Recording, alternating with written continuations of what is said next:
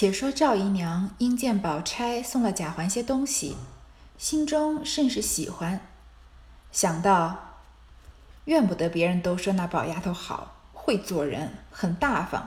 如今看起来果然不错。他哥哥能带了多少东西来？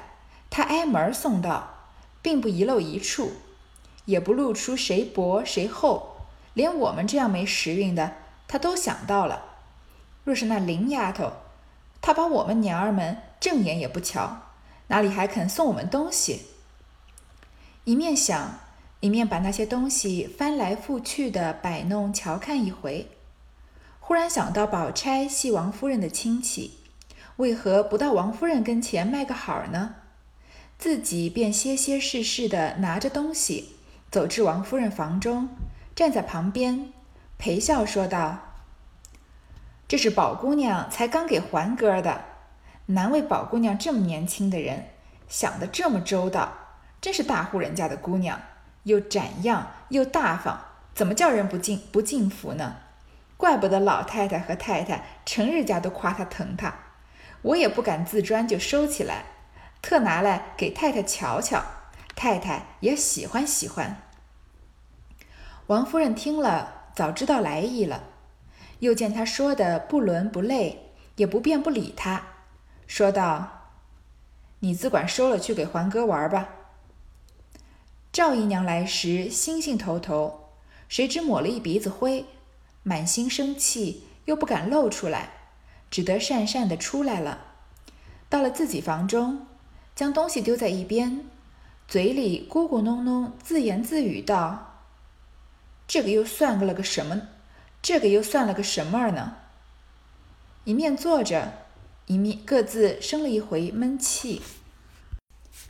之前说到这个黛玉拿到宝钗的东西有点伤心啊，这里又说宝钗送给别人的东西，别人有什么反应呢？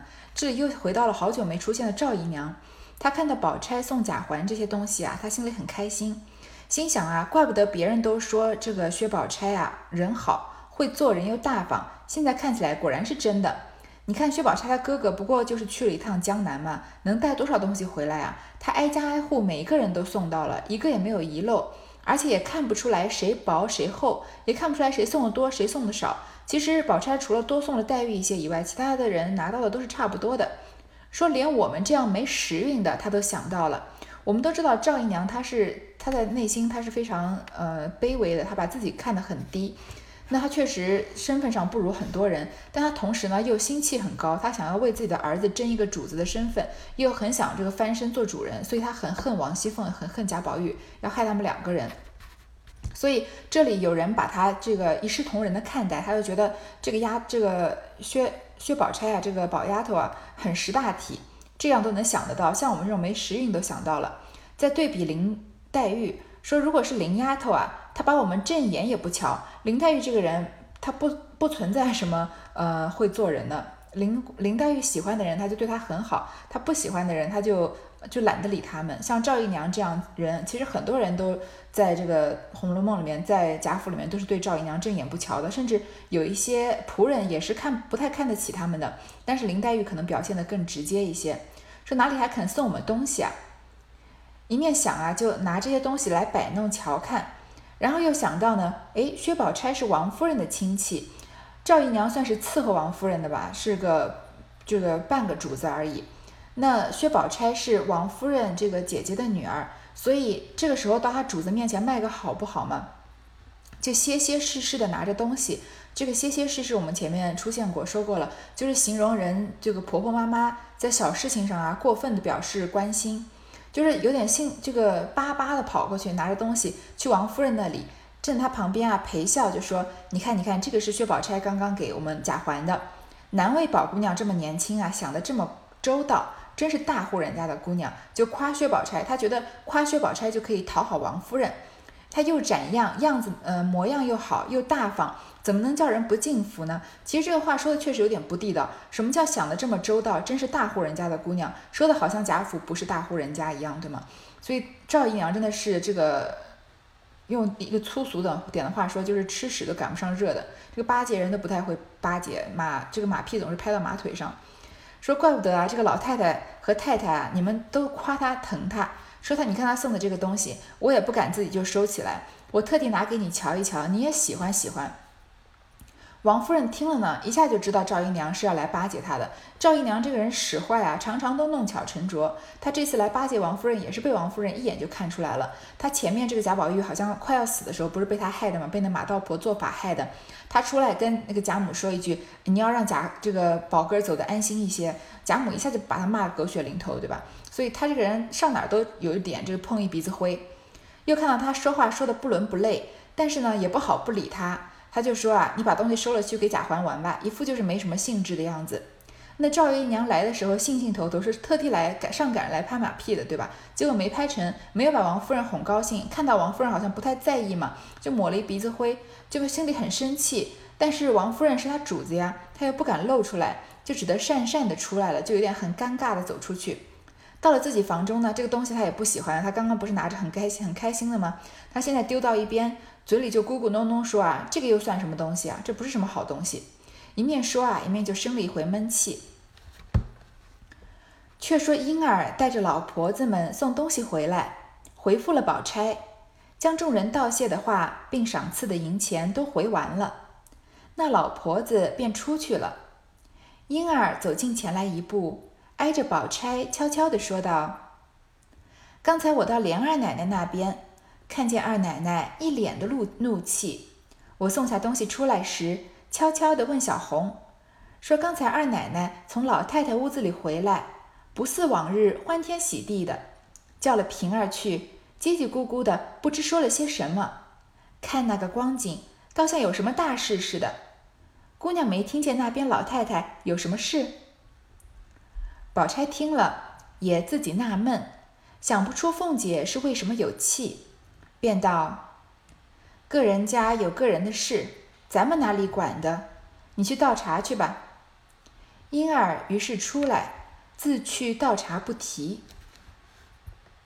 这里又通过婴儿给哥哥房送东西啊，要引到这一回的下半段，闻密室凤姐训家童了。这个婴儿带着这些老婆子把东西挨家挨户的送，跟宝钗回话。然后等老婆子出去，这婴儿就偷偷的往就往前走一步，就挨着宝钗说点悄悄话，说我刚刚到莲二奶奶那边，因为送东西送到王熙凤那儿了，看到莲二奶奶啊一脸的怒气，看她好像很生气。我送完东西回来啊，悄悄的问小红，小红就是从贾宝玉房里调去王熙凤那边的嘛，所以现在也是王熙凤的得力助手了。说刚刚啊，二奶奶从老太太屋子里回来，王熙凤去见过贾母，不像平常那样欢天喜地的。然后呢，又叫了平儿去，叽叽咕咕的，不知道两个人说了些什么东西，好像是不是发生什么大事了？就问姑娘，就问薛宝钗说：“你有没有听见老太太那边有什么事啊？”因为他们哪能想到是贾琏在外面纳了个妾呢？也就把它当成一个，就婴儿就把它当成一个八卦来跟薛宝钗说。薛宝钗呢也奇怪，也不知道凤姐为什么会生气。就说啊，美人家有美人的事，我们不要管这些事情。薛宝钗不是一样，一直都是这样，呃，看到当没看到，听见当没听见的。所以婴儿就出去倒茶去了。且说宝玉送了黛玉回来，想着黛玉的孤苦，不免也替她伤感起来，因要将这话告诉袭人。进来时却只有麝月、秋纹在房中，因问：“你袭人姐姐哪里去了？”麝月道：“左不过在这几个院里，哪里就丢了她？一时不见，就这样找。”宝玉笑着道：“不是怕丢了她，因我方才到林姑娘那边，见林姑娘又正伤心呢。问起来，却是为宝姐姐送了她东西。她看见是家乡的土物，不免对景伤情。我要告诉你袭人姐姐，叫他闲时过去劝劝。”正说着，晴雯进来了，因问宝玉道：“你回来了，你又要叫劝谁？”宝玉将刚才的话说了一遍。晴雯道：“袭人姐姐才出去，听见她说要到莲二奶奶那边去，保不住还到林姑娘那里。”宝玉听了，便不言语。秋纹倒了茶来，宝玉漱了一口，递给小丫头子。心中着实不自在，就随便歪在床上。说啊，袭说到这个宝玉把黛玉送回这个送回他的房子。潇湘馆那边想着黛玉的孤苦啊，也替着黛玉伤感起来。他呢就要告诉袭人，他想让袭人去劝劝黛玉。你看宝玉他是很聪明的，因为他要跟黛玉传情的时候呢，他说他觉得他知道这个事情比较适合晴雯来做，所以是瞒着袭文呃袭人让晴雯去送那个两块手帕的。那但是这里要安慰人的事情呢，晴晴雯这种性格不太适合安慰人，她的性格跟黛玉太像了，要袭人这种跟薛宝钗性格像的会安慰人的人做，所以他要去找。袭人，但是进房间的时候呢，只有麝月和秋纹在，就问袭人去哪儿了。麝月就打趣他说啊，不过就在这几个院子里面，能到哪儿去啊？不过就在贾府里面嘛，哪里能丢了呀？一时不见，就这么找。宝玉就笑着说，不是我怕丢了，是刚刚啊，我去了林姑娘那边，她又伤心呢。原来是因为这个宝姐姐送了她东西，然后她就睹物思人，触景伤情了，所以所以想要找袭人姐姐，让她去劝一劝。你看，宝玉永远都是对每个人都好言好好言好语的。一个丫鬟就说：“你看哪里就丢了它了，一时不见，你就这样找。如果是其他的主人，肯定就是要摔杯子，要骂骂这个丫鬟了，对吧？哪里轮哪里轮得到你管我的事情啊？但是宝玉就是好言好语的解释的，他一点都不觉得好像被呃权威受到侵犯了一样。这时候晴雯来了，就问宝玉说：‘你要叫谁劝谁啊？’宝玉就把刚刚的话说了一遍。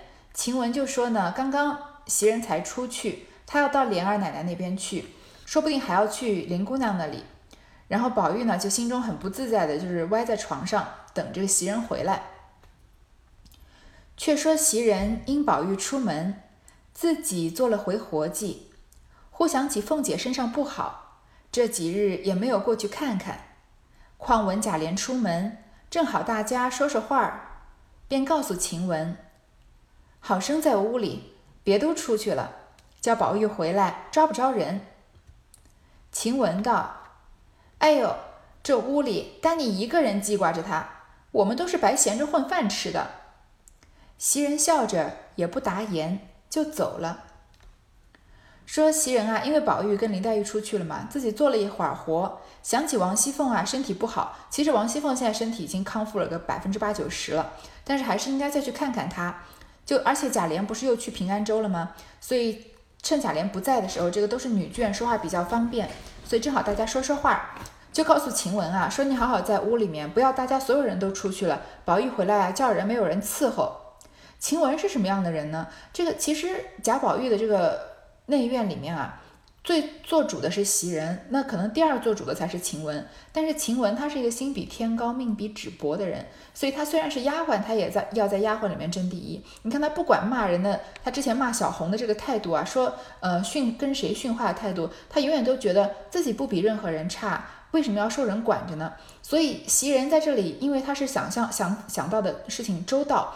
就叮嘱晴雯一句，但是在晴雯的眼里，就好像你又不是我上级，你凭什么这样叮嘱我？啊，这些事情只有你能想得到，对吗？我们都想不到，我们都是白着混饭吃的。他嘴上也是毫不留情面的就这么说出来的。袭人呢，因为已经很习惯晴雯了，袭人一般情况下是不会跟这个晴雯吵架的，因为她是一个比较像春天般包容的这样的一个女人。但是，所以这一次呢，她她之前偶尔跟晴雯几次吵架，都是实在气不过才会吵起来的。所以他就笑着不答言就走了。来刚来到沁芳桥畔，那时正是夏末秋初，池中莲藕新残相间，红绿离披。袭人走着沿堤看完了一回，猛抬头看见那边葡萄架底下有人拿着掸子在那里掸什么呢？走到跟前，却是老祝妈。那老婆子见了袭人。便笑嘻嘻地迎上来，说道：“姑娘怎么今日得功夫出来逛逛？”袭人道：“可不是，我要到莲二奶奶家瞧瞧去。你在这里做什么呢？”那婆子道：“我在这里赶蜜蜂儿。今年三府里雨水少，这果子树上都有虫子，把果子吃的赖巴流心的，掉了好些下来。”姑娘还不知道呢，这马蜂最可恶的，一嘟噜上只咬破两三两三个儿，那破的水滴到好的上头，连这一嘟噜都是要烂的。姑娘，你瞧，咱们说话的空儿没赶，就落上许多了。这个袭人往外走啊，去找王熙凤，刚在沁芳桥办。这时候的天气呢，刚刚要转到秋天，正在夏夏末的时候，大概是九月的时候吧。然后池中啊，这个莲藕新残相间，有新长出来的，也有快要落的，所以红绿离披。这个呃红花绿叶好像有一些是要快要谢掉的样子，但是这个渐层着非常好看。袭人就慢慢的走，然后赏完风景一回。你看那个时候没有手机啊，不像我们现在，即使也许。眼睛盯着手机，路过这么美的景色都不一定能注意得到。但是那个时候的人，可能我我认为他们因为资源少，所以专注力就比较强一些，所以比较能够欣欣赏身边的景色。像我们小时候一点的时候，大家也是这个没有手机的，没有沉溺于沉溺于这个电脑游戏，那唯一就顶多就是喜欢就是看看电视吧。但是那个时候对于嗯周遭环境的感感应啊，就是感官，我就觉得比现在放大十倍。那周遭环境带给我们的这种感感情，不管是快感还是伤感，也是比现在要放大很多的。现在感觉很多人走在路上，眼睛都低着头盯着自己的手机，或者在发微信啊，或者是在呃这个看别的网站什么的。所以对于这个环境之间一些细微的变化，就很难再察觉得到了。我觉得人这样如果长此以往下去啊，可能整个人类就会慢慢的。比有像我们这一代的人要再麻木一些，我说年轻再年轻一些的人了。然后他正走着呢，看到葡萄架底下有人拿掸子在那儿掸东西，往前一看啊，是老祝妈。这个老婆子就笑嘻嘻的迎上来，看到袭人，因为袭人是贾宝玉的贴身丫鬟，谁不知道？所以谁见到袭人都要讨点好的，就问他为什么今天有空出来逛啊？袭人就说啊，他要去瞧王熙凤，问他在这儿干嘛？这个婆子就说啊，她在赶蜜蜂。今年三伏里雨水少，这个夏天的时候雨水比较少，这个果子树上都有虫子，然后这些虫子呢，把果子吃的扒来流心的，把果子啃的这个参差不齐，都掉了一些下来。他说：“姑娘，你不知道啊，这个马蜂是最可恶的。”一嘟噜上只咬破两三个，因为葡萄是这个一串一串的嘛，所以结在藤上，它每一串上都咬破几个，那个破的水呢就滴到好的葡萄上面，所以那一整串葡萄都要烂掉。他说：“姑娘，你瞧，我们说话的这会儿没空赶它，它又落上落上许多了。”其实这个办法还是个挺笨的办法，因为他这样说一会儿不赶马蜂，马蜂就又飞过来了。但是这个他难道不能二十四小时守在葡萄藤旁边，一直不停的手动赶马蜂，对吧？所以袭人给他出个好主意。袭人道：“你就是不住手的赶，也赶不了许多。你倒是告诉买办，叫他多多做些小冷布口袋，一嘟噜套上一个，又透风又不糟蹋。”婆子笑道。倒是姑娘说的是，我今年才管上，哪里知道这个巧法呢？英又笑着说道：“今年果子虽糟蹋了些，味儿倒好，不信摘一个，姑娘尝尝。”袭人正色道：“这哪里使得？不但没熟，吃不得；就是熟了，上头还没有贡鲜，咱们倒先吃了。你是府里使老了的。”难道连这个规矩都不懂了？老祝妈忙笑道：“姑娘说的是，我见姑娘很喜欢，我才敢这么说，可就把规矩错了。我可是老糊涂了。”袭人道：“这也没有什么，只是你们有年纪的老奶奶们，别先领着头儿这么着就好了。”说着，进遂一进出了园门，来到凤姐这边。袭人就跟这个婆子说啊，你就是不住手的赶，你就是一直不停手，一直赶，你也赶不了多少。不如你就告诉买办，这个贾府专门负责出去采买东西的人，叫他多做一些小冷布口袋。这冷布呢，就是纱布，有点透风的。说一嘟噜套上一个，你把每一串葡萄啊都套上这个冷布口袋，因为是纱布嘛，所以就又透风又不糟蹋，也不会被蜜蜂蛰到。这个婆子啊就很感谢袭人。说姑娘，你说的对，我今年才来管这个葡萄藤，我哪知道有这么巧的办法，我只会用笨办法赶。然后又说呢，虽然果子糟蹋了一点啊，但是是很好吃的。说不信我摘一个，姑娘尝尝。袭人就赶快正色道：“这个脸色一变，就说啊，这个东西不行，不能这这件事情不能干。第一个，这个葡萄没熟，不能吃；第二个，就算熟了，上头还没有供鲜，这是给主子们先吃的，怎么能我们先吃了呢？你是府里使了老了的，你在府里伺候这么多年啊，难道你连这种基本的规矩都不懂了吗？其实这个老祝妈也怎么可能不懂这种规矩呢？她就是想讨好讨好袭人嘛。老朱妈就赶快笑着说：“啊，姑娘，你说的对，我看见姑娘喜欢我才敢这么说，这可真的把规矩给错了。”然后就说自己是老糊涂。袭人就说：“啊，也没关系，只是你们这些有年纪的老婆婆啊，这个老奶奶们啊，不要领着头这么着就好了，不要这么乱了规矩。其实很久这个没有写这个仆人之间的这样的争斗，前面写了不少，对吧？”这里又是反正就以各种见缝插针的细节来写这个这些仆人不怎么把贾府的规矩放在眼中，或者所谓的上面有计划，下面有变化，他们有各种方法应付这样的呃这个上面的规矩，就是达到自己的目的。比如说这里为了讨好袭人，就可以随便摘葡萄给他吃。那前面婴儿去摘点花，编个花篮啊，他们就好像非常心疼啊，好像守着永远基业一样。好，这个袭人就继续往凤姐那儿走。一到院里，只听凤姐说道：“天理良心，我在这屋里熬得越发成了贼了。”袭人听见这话，知道有缘故了，又不好回来，又不好进去，遂把脚步放重些，隔着帘子问道：“平姐姐在家里呢吗？”平儿忙答应着迎出来，袭人便问：“二奶奶也在家里呢吗？”身上可大安了，说着已走进来。凤姐装着在床上歪着呢，见袭人进来，也笑着站起来，说：“好些了，叫你垫着，怎么这几日不过我们这边坐坐？”袭人道：“奶奶身上欠安，本该天天过来请安才是，但只怕奶奶身上不爽快，倒要静静儿的歇歇儿。我们来了。”倒吵得奶奶烦。到了院子里啊，听到王熙凤正在发火，说了这句话，说天理良心，我在这个窝里熬得成了贼了。因为王熙凤她病了很长一段时间，病了个大半年，一直没出门，说把我熬得好像防贼一样防我了。这很明显就是在说贾琏在外面纳了纳了尤二姐的事情。那袭人听到这个话，知道肯定有什么事情，但是。别人屋里的事情，袭人是不该去掺和的。袭人也许也并不想去掺和，但是他已经走到门口了，所以他如果走回头再走回头呢，再被其他的下人看到了，就觉得袭人偷听了这个话，感觉不好。那你直接进去呢？王熙凤正在发火，你撞在枪口上也不好。所以袭人这里就非常很情商很高的，故意把脚步放重一点，好像没听到王熙凤说的那个话，然后故意把自己来的这个动静制造的有点大，然后隔着帘子喊说：“平姐姐在家里吗？”这样子，王熙凤就不好意思当着袭人的面发作了嘛。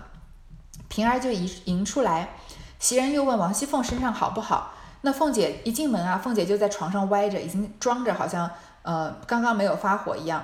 看到袭人进来，就笑着站起来，问她怎么不常来坐。袭人就说啊，因为你身体不好，本来应该常常来，但是想怕你这个怕吵要安静，所以我们就来的少了。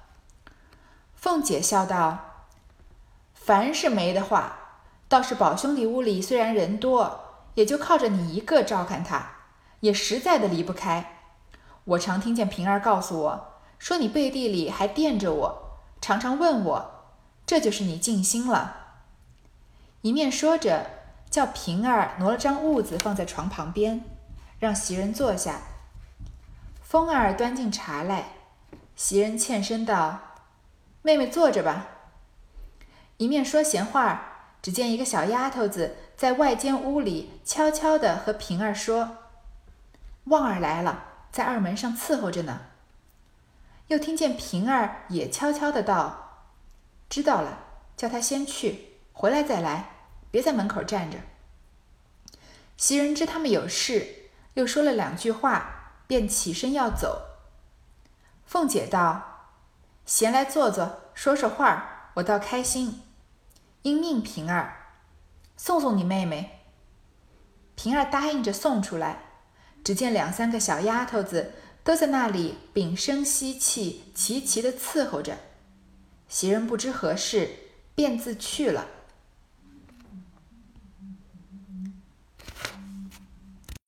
这个袭人说怕老来吵你，你烦吗？王熙凤就推辞，就说肯定不是烦啊，倒是贾宝玉屋里面人虽然多啊，但是就靠你一个在照看他。这话要是被晴雯听了，她又要好好闹一通了，说你实在是离不开。我常常听平儿说啊，你常常在问我，这样就是你尽心了。然后就拿了一张凳子啊，让平儿挪张凳子放在床旁边，就聊聊天。然后一会儿，一个小丫头子在在外面悄悄地跟平儿说：“说旺儿来了，在二门上伺候着呢。这个不是二，这不是旺儿媳妇来了，是旺儿本人来了，是个男的，这个小厮来了。那我们知道旺儿媳妇是王熙凤的心腹，她是帮着王熙凤出去换这个放高利贷的。那旺儿呢，同一既是贾琏的心腹，同时呢也跟王熙凤呃在汇报事情。”所以这个肯定是有事情要说，所以才会悄悄地跟平儿说。那就看到平儿也悄悄地回，叫他一会儿再来，不要这会儿站着。所以这个事情肯定是不方便当着袭人的面说。那袭人这个情商这么高，他怎么可能还在这里久坐呢？就说了两句话就起身要走。王熙凤也没留他，可见王熙凤有更重要的事情要处理，就说啊，你闲着来坐坐，说说话，我们也开心。就叫平儿去送送袭人。平儿答应着呢，送出去。然后就看到有两三个小丫头啊，在那里屏声息气，齐齐的伺候着。因为这些小丫头都知道这个府里发生大事了，王熙凤心情不好，你万一做错一点事，说错一句话，王熙凤很很可能就要重重的惩罚你的。所以每个人皮都绷得很紧，这种气氛啊，袭人也感受到了。她不知道什么事情，便自去了。那是什么事呢？自然就是贾琏的事。那我们就下一次再说了。